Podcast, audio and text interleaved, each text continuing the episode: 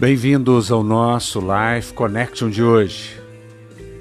C.S. Lewis nos diz: um homem com as mãos cheias de pacotes não pode receber um presente.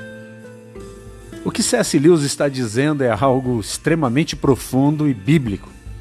Ele está dizendo que muitas pessoas hoje não recebem a vida eterna, o maravilhoso presente que Deus nos dá, porque as suas mãos estão cheias da justiça humana, da justiça própria, de sacrifícios e mais sacrifícios, essas pessoas pensam ou foram ensinadas a pensar que pela sua capacidade se achegarão ao trono da graça de Deus.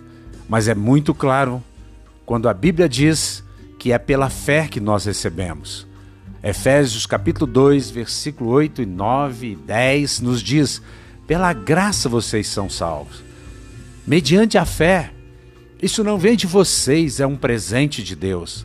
E não vem das obras para que você não se vanglorie. Portanto, Deus não é contra você fazer obras, boas obras.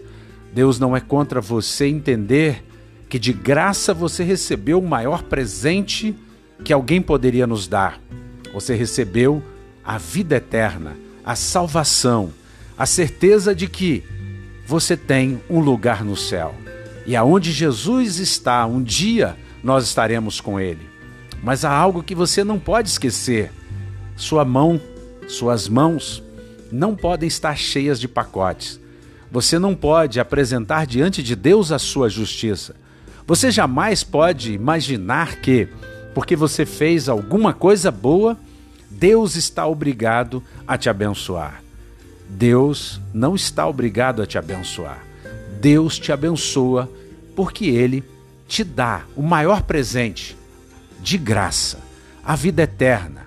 No grego é soso, e soso não é apenas escapar da morte e ter vida eterna, mas é viver neste mundo reinando com Cristo, é ter uma vida próspera, é passar pelo vale da sombra da morte e não morrer no vale da sombra da morte, é viver acima das tempestades, é ter a certeza de que Deus está conosco.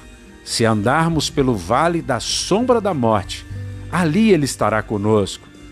E Ele sim nos dará refrigério quando o dia mal chegar.